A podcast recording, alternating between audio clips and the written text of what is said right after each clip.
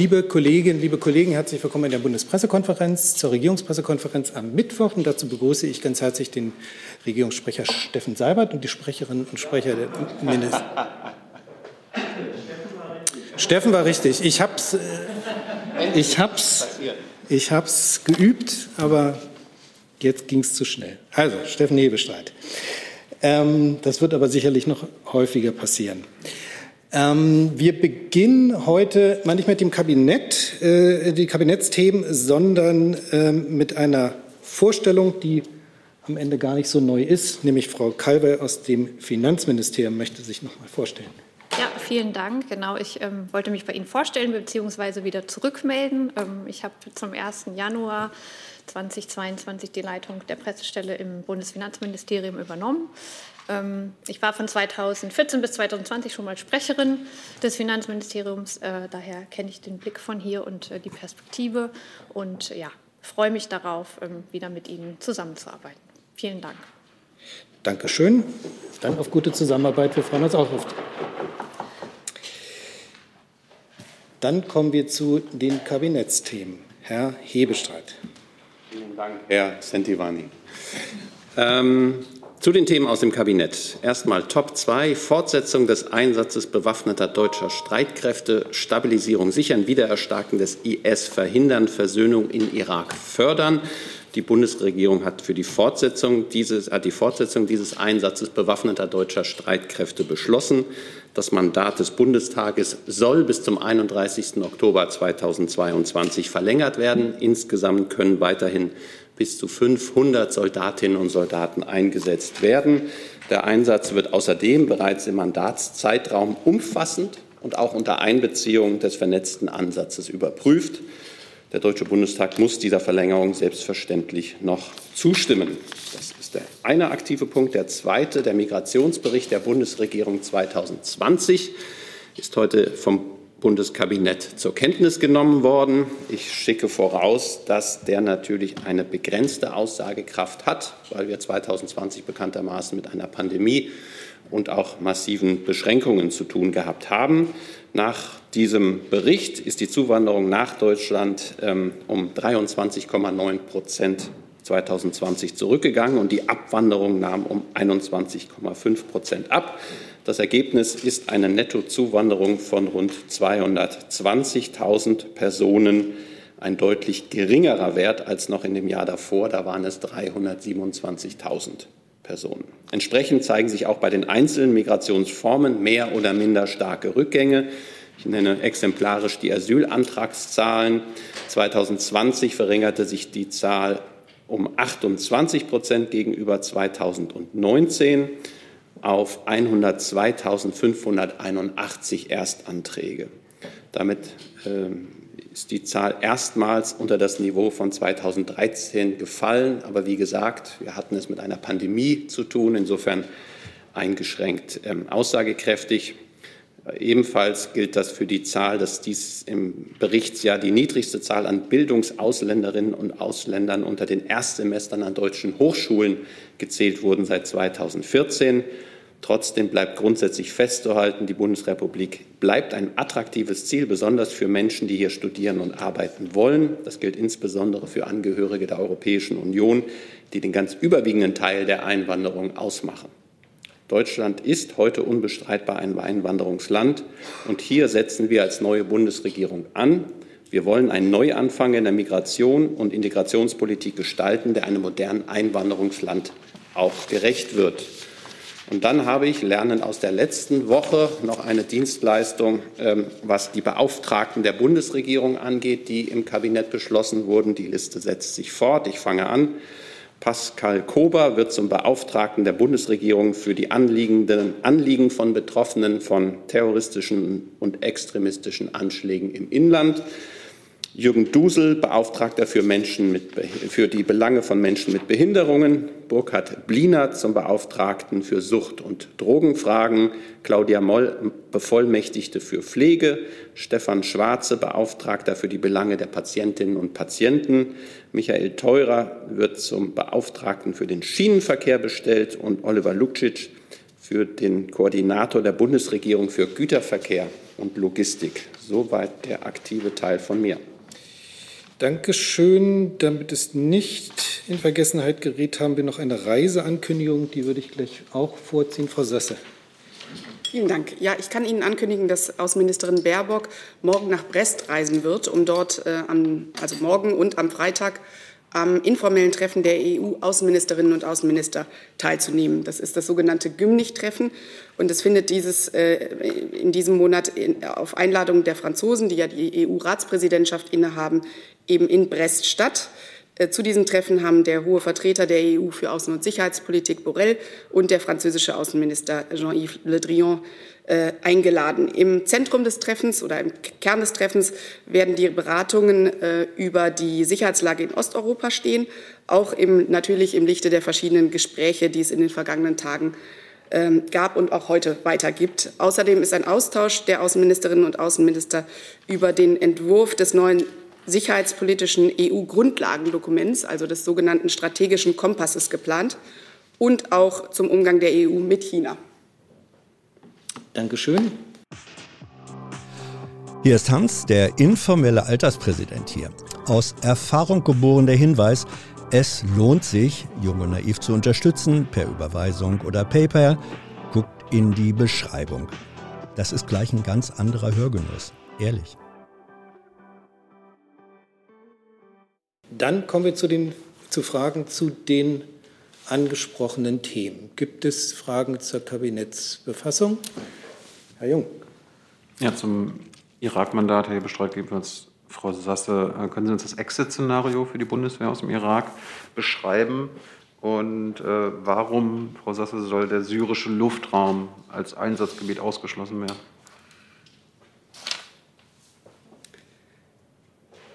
Ich warte mal, bis die Kollegin aus dem BMVG auch hier oben ist. Vielleicht möchte sie auch sich zu Wort melden. Von Sie an.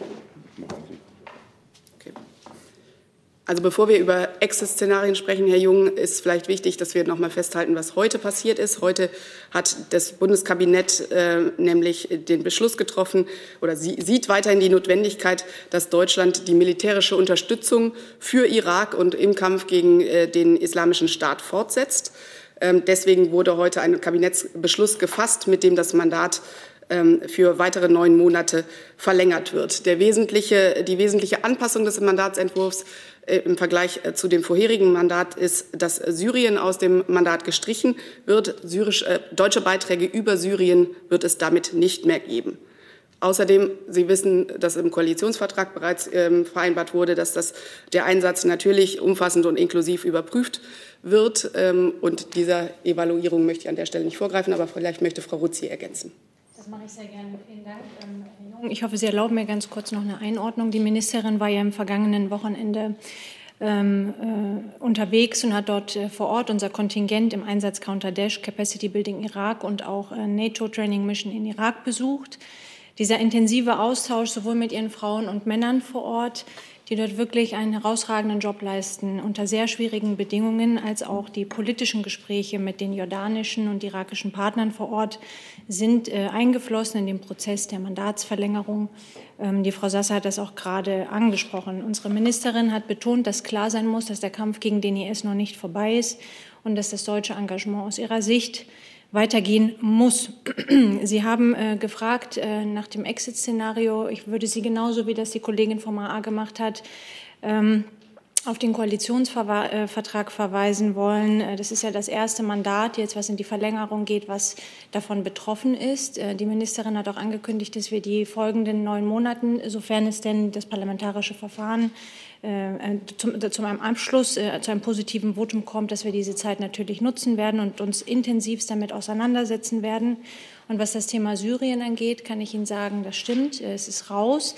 Es war ähm, äh, tatsächlich noch drin. Das hat auch etwas damit zu tun, dass wir uns äh, diese Flexibilität in der Operationsführung ähm, äh, quasi bewahren wollten. Wir haben das überprüft. Es ist nicht mehr notwendig. Aus diesem Grund ist Syrien raus. Ähm, für uns ist der Irak ein Schlüsselland äh, für Stabilität im Nahen Osten und er braucht auch weiterhin ähm, unsere militärische Unterstützung. Äh, Ministerin Lambrecht wird sich auch weiterhin äh, in diesem parlamentarischen Prozess intensiv für diese Position einsetzen.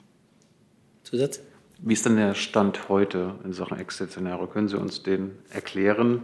Und hat das also keine völkerrechtlichen Gründe, dass nicht mehr über Syrien geflogen werden soll, Frau Ruzzi? Das hat sich jetzt bei Ihnen anders angehört, weil die Grünen und insbesondere Frau Baerbock haben, sie, haben ja immer auf die völkerrechtlichen Probleme des bisherigen Einsatzmandates äh, geschielt. Ich habe mich ja dazu eingelassen, dass das ähm, aus militärischer Sicht und äh, ich spreche ja für das BMVG ähm, eine, eine operative Angelegenheit ist. Der haben wir Rechnung getragen. Und ich weiß nicht, ob das ganz klar geworden ist, das Exit-Szenario. Sie fragen das auch regelmäßig, ist auch Ihr gutes Recht, will ich auch gern beantworten. Es ist eine gesamtheitliche Antwort, die im Koalitionsvertrag festgehalten ist.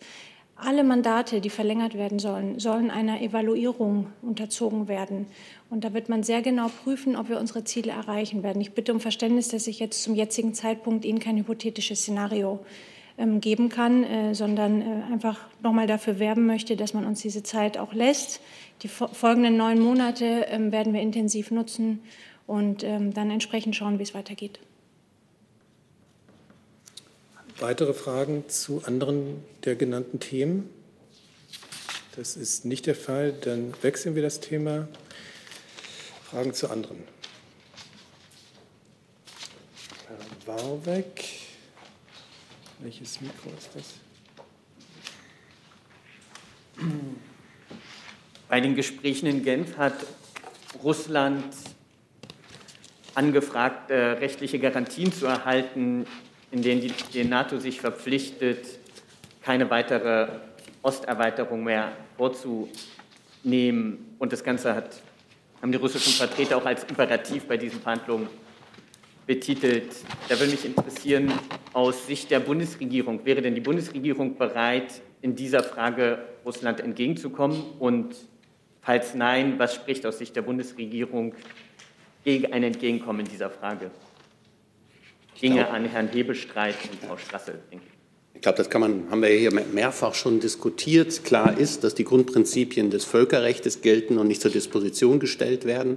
Und diese Grundprinzipien sehen vor, dass jedes einzelne Land für sich selber entscheiden kann, welchem Bündnis es beitreten möchte, in enger Absprache mit dem jeweiligen Bündnis. Und da gibt es keine Ausschlusskriterien. Trotzdem will ich auch deutlich festhalten, dass es zum jetzigen Zeitpunkt einen Beitritt der Ukraine ähm, nicht ähm, im Augenblick diskutiert wird. Von Seiten des AM noch? Ich kann für das Außenministerium natürlich die, das, was Herr Hebestreit gerade ausgeführt hat, nur unterstreichen und nochmal deutlich machen. Herr Warwick, Sie wissen, dass wir äh, an dieser Stelle, als äh, die äh, Vorschläge von Russland hier aufkamen und öffentlich wurden, dass wir an dieser Stelle hierüber gesprochen haben, deutlich gemacht haben, dass wir diese Vorschläge zur Kenntnis genommen haben, dass sie Teil der Gespräche und der Beratungen sind. Diese Gespräche und Beratungen laufen weiterhin. Sie laufen heute äh, im NATO-Russland-Rat. Und wenn wir an dieser Stelle über die Gespräche oder Inhalte berichten können, werden wir das gerne tun. Ein Zusatz? Ein Zusatz. Ähm, das US-Außenministerium hat bei der Pressekonferenz im Anschluss an die Gespräche in Genf erklärt, dass Nord Stream 2 auch ein gutes Leverage, ein gutes Druckmittel wäre im Kontext dieser Verhandlungen. Da würde mich interessieren, war das mit der deutschen Seite abgesprochen und wie bewertet die Bundesregierung, dass die USA im Kontext von bilateralen, bisher zumindest bilateralen Verhandlungen ein privatwirtschaftliches Projekt als Druckmittel ins Spiel bringen? Ich glaube, die Bundesregierung bewertet das gar nicht. Ich glaube, die Positionen ähm, sind ausgetauscht, auch beim Thema der Nord Stream Pipeline. Da gibt es im Augenblick ein Prüfverfahren, das läuft und das gilt es abzuwarten und auch alle weiteren Entwicklungen dazu im Lichte dieser Prüfung.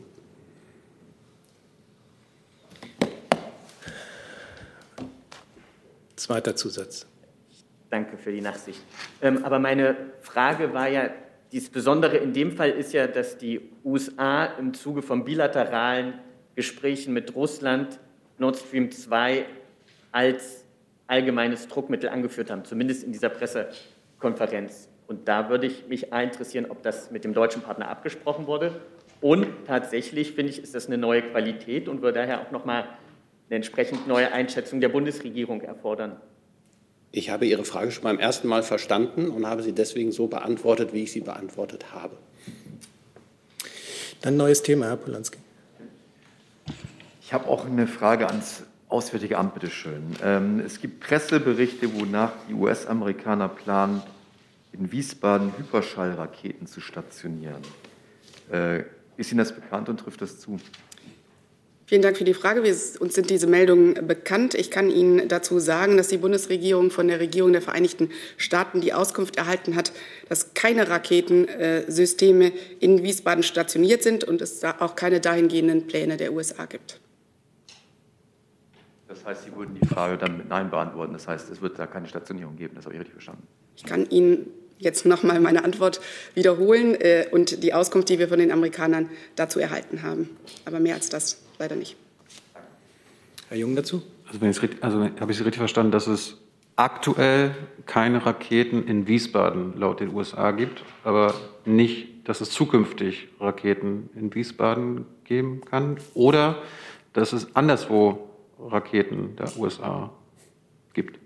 Herr Jung, auf die ganz konkret gestellte Frage ähm, des Kollegen von der ARD kann ich noch mal meine Antwort wiederholen, dass die Bundesregierung von der Regierung der Vereinigten Staaten die Auskunft erhalten hat, dass keine Raketensysteme beim 56 äh, Artillery Command in Wiesbaden stationiert sind und dass es auch keine dahingehenden Pläne der USA gibt.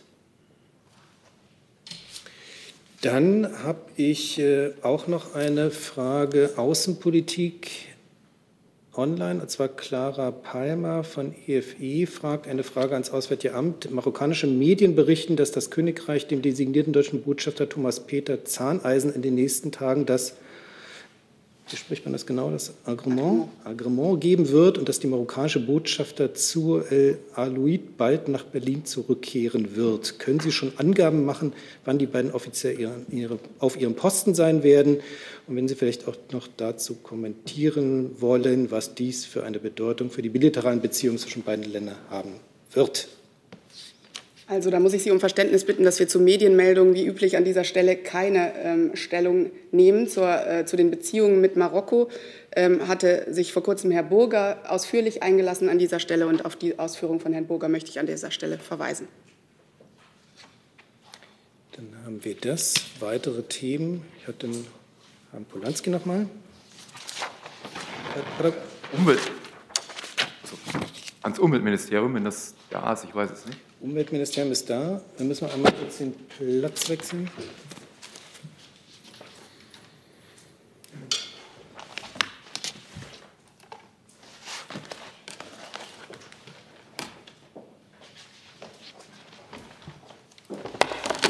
Es gab gestern eine Entscheidung des Bundesverfassungsgerichts bezüglich des Umschlags von Kernbrennstoffen in bremischen Häfen.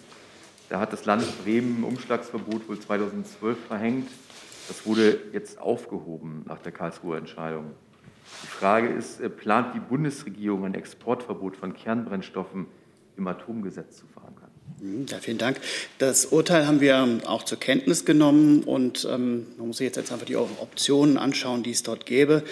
Ähm, auf Bundesebene ein Import- und Exportverbot für nukleare Stoffe für die AKW, Brennstoffversorgung im Ausland, das wäre wahrscheinlich EU-rechtswidrig.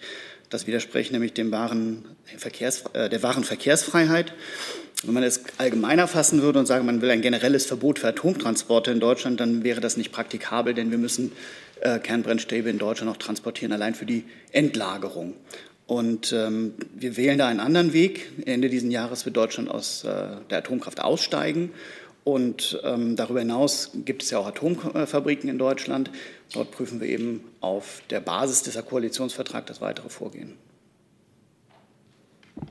Das betrifft ja wohl vor allem Grunde, die Brennstäbe werden ja wohl produziert, wenn ich das richtig sehe. Ähm, könnte das also bedeuten, dass das dann auch mittelfristig zugemacht wird? Ähm, ich möchte an der Stelle kurz korrigieren, das ist nicht Grone, sondern Gronau. Ähm, wie ich gesagt habe, auf Basis des, ähm, des Koalitionsvertrags prüfen wir eben gerade das weitere Vorgehen und ähm, äh, das wird abzuwarten sein. Weitere Fragen dazu? Dann habe ich online noch eine Frage an Beatrice Klaasmann. Ähm, an Sie, Herr Hebestreit, wann wird über den Sonderbevollmächtigten für Rückführung entschieden und wo wird dieser Posten angesiedelt? Im Kanzleramt, im Auswärtigen Amt oder im BMI? Da muss ich Sie noch ein wenig um Geduld bitten, um genau diese Fragen beantworten zu können. Wir haben uns hier die Regel gemacht, dass wir es dann verkünden, wenn es auch feststeht. Und zum jetzigen Zeitpunkt habe ich da keinen neuen Stand. Dann haben wir das. Herr Jessen dazu oder neue? Nee, nee, neues Thema hatte ich vorhin angemeldet. Dann ähm, gab es dazu noch weitere Fragen. Dann Herr Jessen, Sie bitte. Dazu bräuchte ich das Gesundheitsministerium, bitte. Gibt es noch weitere Fragen ans Umweltministerium, damit wir, pardon, einmal aber erstmal Umwelt? Nein. Gut, okay. Dankeschön. Hat jemand Umwelt? Jung. Pardon, dann, dann, müssen wir nicht so häufig wechseln. Herr Jung, bitte. Ich wollte nur, weil wir gerade auch beim Atomthema waren, äh, die Uranfrage erwarten immer noch auf die Nachreichung. Ähm, die sollte Ihnen vor einer Dreiviertelstunde zugegangen sein, aber ich kann es auch gerne an dieser Stelle wiederholen, was äh, der Inhalt dessen ist, weil es vielleicht auch andere interessiert. Ähm, in den letzten Jahren hat es keine Importe von Kernbrennstäben aus Kasachstan nach Deutschland gegeben. Ähm, das können Sie auch sehr gut nachvollziehen in unseren Jahresberichten Umweltradioaktivität und Strahlenbelastung. Ähm, da ist es sehr genau aufgeführt. Deutschland ist da transparenter als viele andere Staaten und äh, deshalb kann man das auch gut nachvollziehen. Woher kommen denn die Brenn die, der Brennstoff? Nach meinen Kenntnissen ist das nach Jahr zu Jahr ist das unterschiedlich. Es sind sehr unterschiedliche Länder, darunter unter anderem eben auch Australien, aber äh, eben nicht Kasachstan. Danke. Dankeschön. Und dann die Fragen ans Gesundheitsministerium.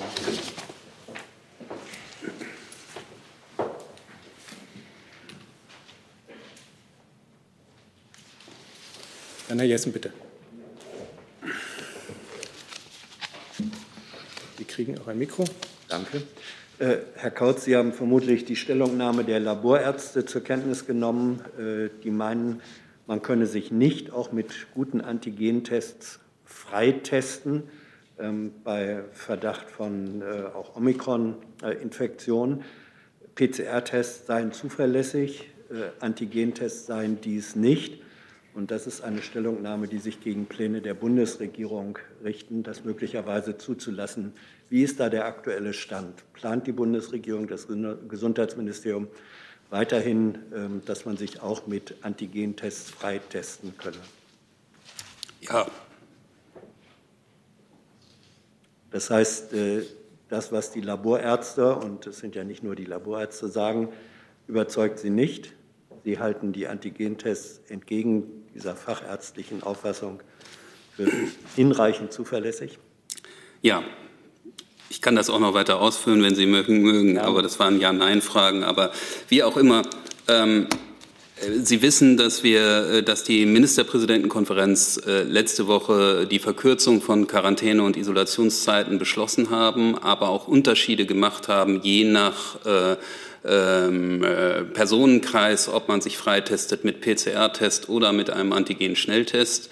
Die Antigen-Schnelltests, insbesondere bei Omikron, wirken ganz gut am Ende oder sind sensitiv am Ende äh, einer Infektion. Das ist jedenfalls unser Kenntnisstand. Wir nehmen natürlich die Einlassung der Laborärzte durchaus zur Kenntnis und äh, nehmen das in unsere Überlegungen auf. Wenn ich da die Nachfrage stellen darf, die Laborärzte argumentieren ja damit, dass die Laborkapazitäten äh, der PCR-Tests lange nicht ausgeschöpft seien und schlagen deswegen vor, doch die zuverlässigeren PCR-Tests, äh, soweit die Kapazität reicht, zu nutzen. Das überzeugt Sie nicht? Ich erwähne nur, dass PCR-Tests natürlich deutlich teurer in der Diagnostik sind und äh, diese Mehrkosten auch den Laborärzten zugutekommen.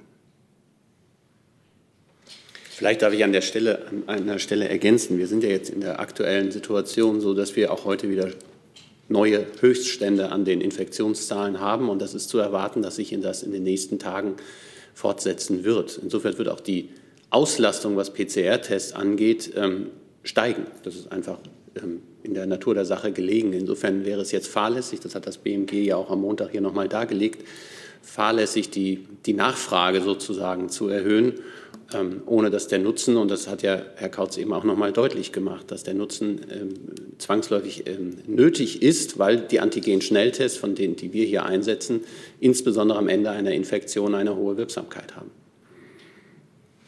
Herr Wackelt, Sie hatten auch noch eine Frage zu Corona, ne? Ähm, genau, eine Frage eigentlich zum Impfstoff, also konkret gesagt äh, zu BioNTech. Es gibt aus mehreren Ich verstehe Sie kaum, ehrlich gesagt. Ein bisschen lauter. Ich versuche es nochmal.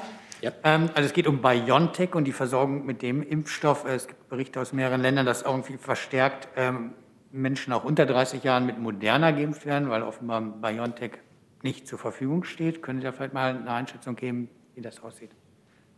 Laut STIKO sollen die eigentlich mit BioNTech geimpft werden. Aber wozu soll ich eine, zu, zu der Handhabung in anderen Ländern oder? Nee, einfach äh, zur Versorgungslage mit BioNTech.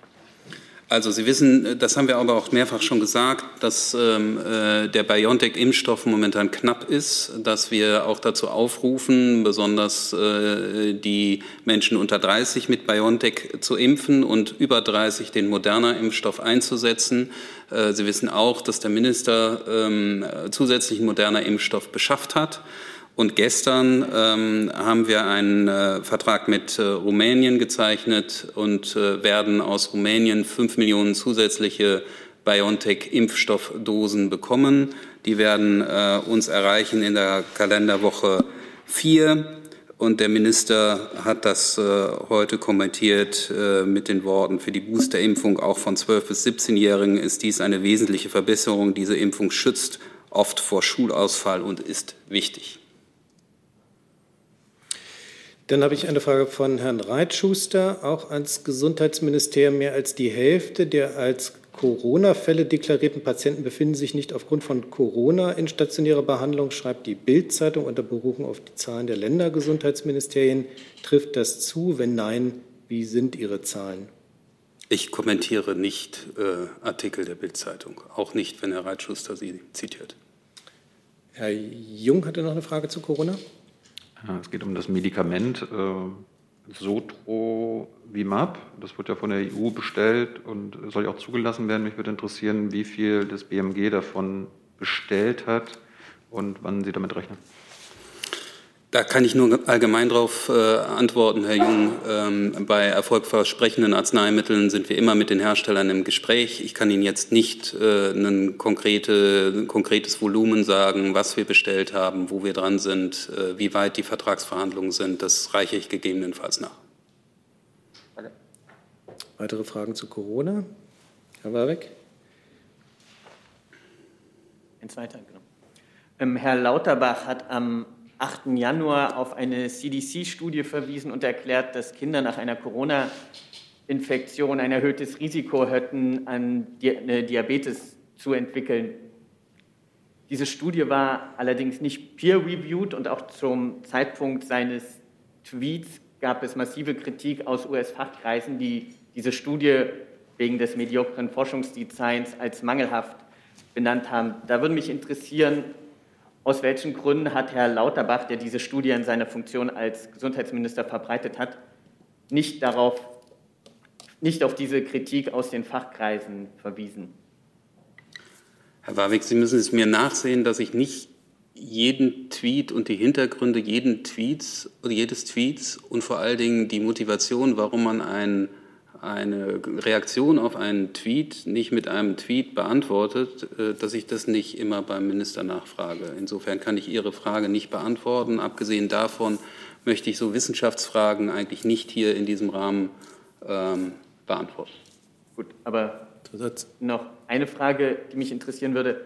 Können Sie uns denn zumindest versichern, dass Herr Lauterbach in diesem speziellen Fall als auch allgemein zuvor die entsprechende Studie in ihrer Gesamtheit gelesen hat, inklusive der auf Seite 6 ausgeführten Limitations? Herr Warwick, Sie, Sie, versuchen zu insinuieren mit dieser Frage, dass ähm, äh, Corona-Infektion bei Kindern gar nicht schlimm ist. Dem kann ich allerdings widersprechen.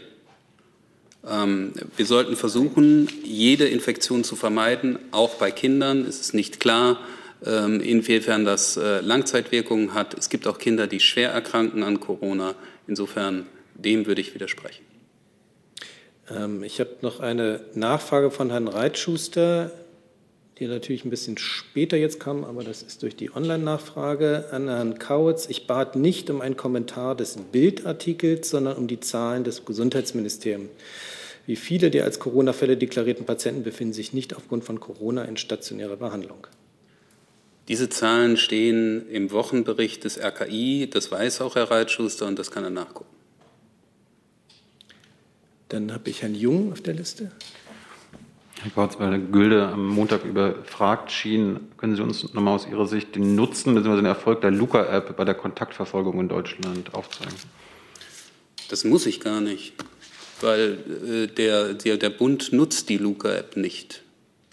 Der Bund hat den Ländern, die diese App nutzen, äh, die finanzielle Übernahme der App Lizenzkosten gegeben. Und äh, der Bund hat auch immer wieder die Luca-App letztes Jahr, also die alte Bundesregierung, äh, gelobt und angepriesen. Dementsprechend sollten Sie wahrscheinlich wissen, wie der Nutzen und der Erfolg ist. Der, ähm, wir haben die Luca-App nur als zusätzliches Hilfsmittel bezeichnet, immer hier auch an dieser Stelle. Äh, wir finanzieren die Luca-App nicht für die Länder. Das liegt im, im Benehmen der Länder, ob sie äh, die Luca-App verwenden oder nicht. Das, ganz kurz mal. Das war ja äh, bis vor kurzem noch die Ansage, dass Sie die App-Lizenzkosten für die Länder übernehmen. Und das haben Sie jetzt also verneint. Das ist neu. Wir finanzieren die Luca-App nicht. Weitere Fragen zum Thema Corona? Herr Polanski? Auch ans BMG. Und ich meine, ich habe möglicherweise den Zeitpunkt schon verpasst. Es geht nochmal um den Drogenbeauftragten. Das war ja im Kabinett, aber das möglich wäre. Ähm, Herr Blinert äh, ist ja wohl bekannt dafür, dass er eine positive Haltung hat zu einer Legalisierung von Cannabis. Hat das eine Rolle gespielt bei der Besetzung des Drogenbeauftragten? Also wenn Sie sich die, die äh, Lebensläufe aller drei Beauftragten, die wir benannt haben, äh, anschauen, werden Sie sehen, dass alle drei auf ihrem Gebiet Experten sind und so auch Herr Blinert. Ähm, er war drogenpolitischer Sprecher ähm, hat sich für die Legalisierung von Cannabis eingesetzt in der äh, 18. Legislaturperiode ähm, und ist natürlich wegen seiner Expertise auch benannt worden als Beauftragter.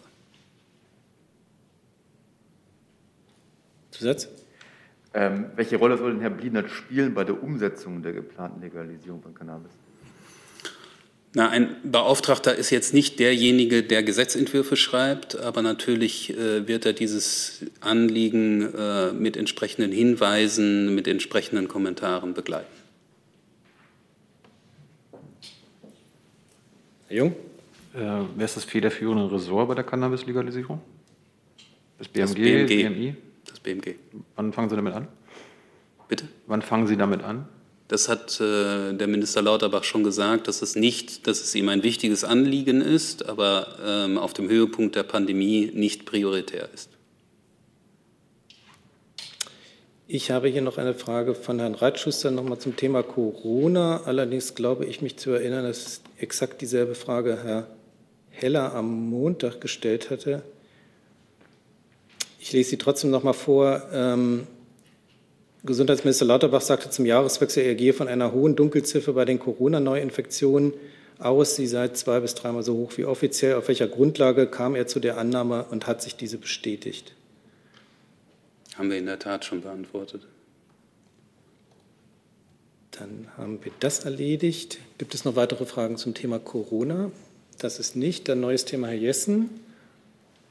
Ja, Frage ans BMI. Ähm, geht um Telegram. Äh, die Ministerin hat in einem Interview erklärt, die Abschaltung von Telegram sei als Ultima Ratio denkbar. Können Sie uns erklären, wie das technisch gehen soll? Ja, vielen Dank für die Frage, Herr Jessen. Ähm, wir hatten hier bereits ausgeführt und ich äh, wiederhole mich hier, dass das BMI innerhalb des Ressortkreises, aber auch ähm, mit unseren EU-Partnern im Gespräch ist, wie insgesamt mit Telegram umzugehen ist. Dabei geht es darum, dass Telegram sich an das geltende Gesetz in Deutschland, in Europa hält, was bisher eben nicht der Fall ist. Bei diesen Gesprächen schließen wir keine Möglichkeiten aus, aber es liegen jetzt auch keine fertigen Maßnahmen auf dem äh, Tisch, wie äh, rechtlich oder technisch ähm, Telegram äh, abzuschalten wäre. Ähm, wie gesagt, die Gespräche laufen ähm, insgesamt zu dem äh, Thema äh, Telegram und werden natürlich auch mit den weiteren Akteuren in diesem Bereich zu führen, etwa mit den Betreibern von App Stores. Hm. Der Kontext ist mir wohl bewusst. Ich hatte dazu ja auch schon gelegentlich gefragt. Mich interessiert in dem Zusammenhang wirklich, Abschalten ist ja ein technischer Vorgang. Halten Sie es für möglich, dass unter den Bedingungen der deutschen Gesellschaft sozusagen ein Abschalten in dem Sinne, und das wäre technisch tatsächlich möglich sein kann? Wie soll das geschehen? Beispiele dafür kennt man eher aus China, aber das sind nicht die Verhältnisse, in denen wir leben. Also wie geht ab, wie ginge Abschalten technisch? Also ich kann äh, mich nur ähm, wiederholen. Die Bundesinnenministerin ähm, hat gesagt, dass diese Möglichkeit als Ultima Ratio ähm, zu prüfen wäre. Aber aktuell kann ich Ihnen keine technischen Details ähm, oder auch rechtlichen Details äh, dazu nennen, wie das umzusetzen wäre. Herr Jung dazu? Äh, auch zu Telegram, ja. Warum fällt Telegram als, ähm, als Dienst nicht unter das Netzwerkdurchsetzungsgesetz? Das ist ja bisher nur sozialen Netzwerken äh, vorenthalten und den Messenger-Diensten nicht. Nun kann man, und das machen die Experten ja äh, allenthalben, äh, sagen, dass Telegram gar kein Messenger-Dienst an sich mehr ist, sondern als soziales Netzwerk agiert. Warum ändern Sie die, das NetzDG nicht dahin, dass Telegram unter das NetzDG fällt? Ja, Jung, dazu ähm, hat das BMI und auch ähm, das BMJ sich in letzter Zeit äh, geäußert. Ich glaube, da waren Sie ähm, im, im, in den Ferien, im Urlaub. Ähm, nach unserer Auffassung ähm, fällt Telegram unter das NetzDG und hat sich an diese Vorschriften dementsprechend auch zu halten. Weitere Fragen dazu? Dann haben wir noch einen Nachtrag des Gesundheitsministeriums. Ja, meine Kollegen haben mir dankenswerterweise Ihre Frage beantwortet, Herr Jung. Ähm, Sotrovimab haben wir beschafft, 55.000 Einheiten bis Ende März 2022 sind vertraglich zugesichert. Danke. Dankeschön. Dann habe ich eine Frage an Frau Sasse von Herrn Aisch. Das Verschwindenlassen ist in Tunesien zu einem ernsten Phänomen geworden und Menschenrechtsverletzungen und willkürliche Festnahmen in Saudi-Arabien, den Vereinigten Arabischen Emiraten und anderen. Gibt es dazu eine Stellungnahme der Bundesregierung? Also ganz pauschal jetzt für alle Länder, die Sie aufgezählt haben, ist das nur sehr schwer möglich, weil wir natürlich die Menschenrechtslage in jedem Land der Welt sehr differenziert sehen. Ich kann Ihnen aber grundsätzlich sagen, und das wissen Sie, dass das unsere Haltung ist, dass die Bundesregierung ähm, Menschenrechtsverletzungen, wenn sie dann vorkommen, mit den Regierungen der jeweils betroffenen Länder thematisiert. Dankeschön. Dann hatte ich noch Herrn Warwick auf meiner Liste und Herrn Polanski und Herrn Jung und dann sind wir am Ende für heute. Herr Warwick. Gestern jährte sich zum 20. Mal die Öffnung des Gefangenen- und Folterlagers Guantanamo, wo bis heute Menschen ohne ordentliches Gerichtsprozess festgehalten werden. Die UN-Menschenrechtskommission verurteilt regelmäßig diese völker- und auch verfassungswidrige Praxis und fordert die Schließung. Da würde mich interessieren, was hat denn die Außenministerin Frau Annalena Baerbock bisher eingedenk auch ihres Proklamats einer wertegetriebenen Außenpolitik an konkreten Schritten unternommen, um diese völkerrechtswidrige Praxis zu beenden? Herr Warwick, Sie waren am Montag nicht an dieser, in dieser Regierungspressekonferenz. Ich habe aber das Protokoll gelesen. Gut, dann kann ich, ähm, Sie wissen aber nicht, dass wir äh, noch äh, verschiedenen Kollegen ergänzende Antworten geschickt haben. Deswegen möchte ich das an dieser Stelle für alle wiederholen. Ich hatte am Montag äh, erklärt, dass sich die Haltung der Bundesregierung in dieser Frage nicht verändert hat, was Guantanamo angeht. Das Gefangenenlager in Guantanamo stellt aus unserer Sicht wichtige Prinzipien der Menschlichkeit, des Rechtsstaats und der Menschenrechte in Frage. Das haben wir gegenüber den verschiedenen US-Regierungen seit 2002 immer wieder deutlich zum Ausdruck gemacht gebracht. US-Präsident Joe Biden hat im Februar 2021 erklärt, dass er die Schließung des äh, Gefangenenlagers bis zum Ende seiner Amtszeit anstrebt. Und diese Ankündigung begrüßen wir. Zusatz? Äh, wenn wir gerade bei Völkerrecht sind, ähm, ganz grundsätzlich, wie bewertet die Bundesregierung eigentlich die Besatzung oder zumindest die Teilbesatzung der Provinz Guantanamo der Sozialistischen Republik Kuba durch US-Militär seit 1903? Aus völkerrechtlicher Perspektive. Herr Warwick, Ihre Frage deckt jetzt einen relativ großen Zeitraum ab. Äh, deswegen möchte ich es mir an dieser Stelle möchte ich mich nicht wagen. Status 2022 können wir kurz machen. Ja, ich möchte trotzdem an dieser Stelle äh, darum bitten, wenn wir äh, etwas in dieser Frage nachzureichen haben zur Völkerrechtmäßigkeit, ähm, würde ich das an dieser Stelle tun, beziehungsweise Ihnen bilateral die Antwort zukommen lassen. Ich danke. Dann hatte ich auf meiner Liste noch Herrn Polanski. Ich hätte jetzt eine Frage zur Solardachpflicht. Ähm, die äh, geht vor allem an Herrn Hebestreit. Herr Habeck hatte ja gestern gesagt auf so einer Pressekonferenz, dass er eine Solardachpflicht einführen möchte, die dann generell gelten soll bei Neubauten, äh, nicht nur im Gewerbebauten, sondern eben auch in Privatbauten. Ähm, Im Koalitionsvertrag ist es, glaube ich, so beschrieben, dass es eine Regel werden soll bei Privatbauten und eine Pflicht halt bei Gewerbebauten. Ist es einheitliche Meinung, Auffassung der Bundesregierung, dass es eine generelle Solardachpflicht bei Neubauten zukünftig geben soll? Ich glaube, generell ist diese Bundesregierung sehr bestrebt, ähm, im Klimaschutz wirklich voranzukommen, den Ausbau der erneuerbaren Energien ähm, zügig voranzubringen. Bundesminister ähm, Habeck hat das hier gestern ja auch breit dargelegt. Über jeden einzelnen Schritt jetzt, den wollte ich jetzt nicht beurteilen. Grundsätzlich ist auch, dass wir beim Solardachausbau massiv vorankommen wollen. Ihre konkrete Frage jetzt, ähm, da müssen wir nachsehen, da beginnen wir jetzt in die Diskussion innerhalb dieser Bundesregierung und wenn wir das zu Ende geführt haben, werden Sie es auch mitkriegen. Auch, oder?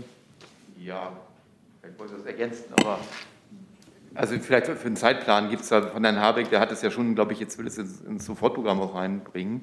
Das heißt, ja, es müsste ja relativ bald entschieden werden, dann ja auch, in welch, für, für welche Bauten das dann gelten soll.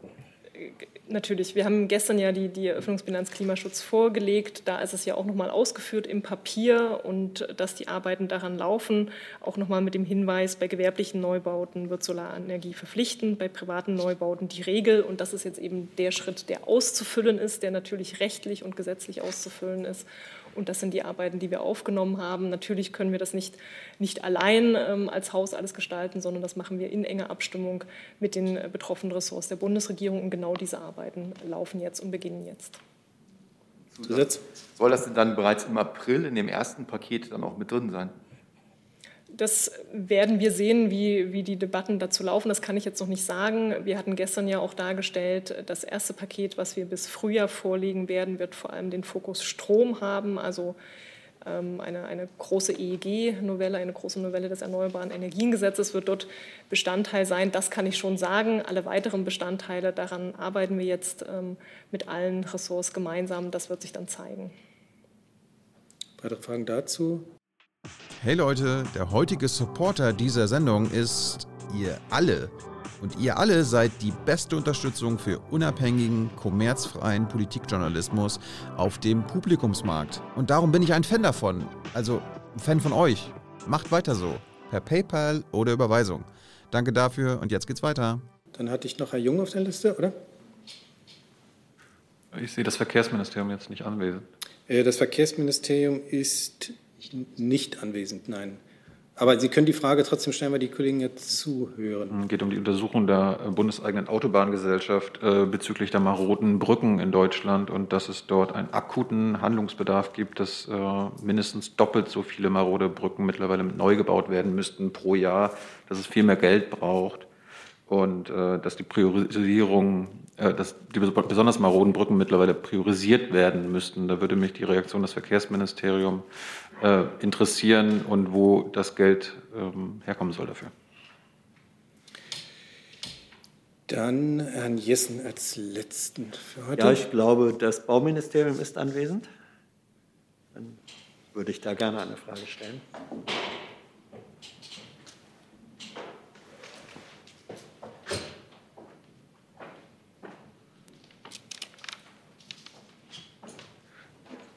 Geht um Energiekostenzuschuss. Äh, in der Planung sind da jetzt Zuschüsse für Wohngeldempfänger. Ich glaube, 700, gut 700.000 Haushalte, äh, Haushalte würde das betreffen. Ist darüber hinaus äh, geplant, Energiekostenzuschüsse für weitere Bevölkerungsgruppen zu erarbeiten? Das war in Teilen auch von Wahlprogrammen enthalten. Im Koalitionsvertrag gibt es eine vage Option, so etwas zu entwickeln. Wird da konkret in dieser Hinsicht gearbeitet? Ähm, ich glaube, hier handelt es sich um den Heizkostenzuschuss für Wohngeldempfänger und das ist auch die Gruppe, die den einmalig bekommen wird äh, im Sommer dieses Jahres. Und darüber hinaus ist mir nichts bekannt. Ja, die Frage wird, also Heizkosten ist ja sozusagen ein Teil von äh, Energiekosten, die gestiegen sind. Äh, die Problematik erweist sich ja auf, auf allen Ebenen. Das ist Heizen, das ist Strom, das sind auch andere Energieträger. Äh, das heißt, das Bauministerium arbeitet nicht daran, den Kreis der Empfänger von Zuschüssen für gestiegene Energiekosten zu erweitern. Das ist richtig? Das ist in der Tat eine Problematik, das äh, sehe ich auch so, ist aber nicht in unserem Bereich. Weitere Fragen dazu? Das ist nicht der Fall. Dann sind wir für heute durch. Ich bedanke mich für die Aufmerksamkeit. Danke fürs Kommen.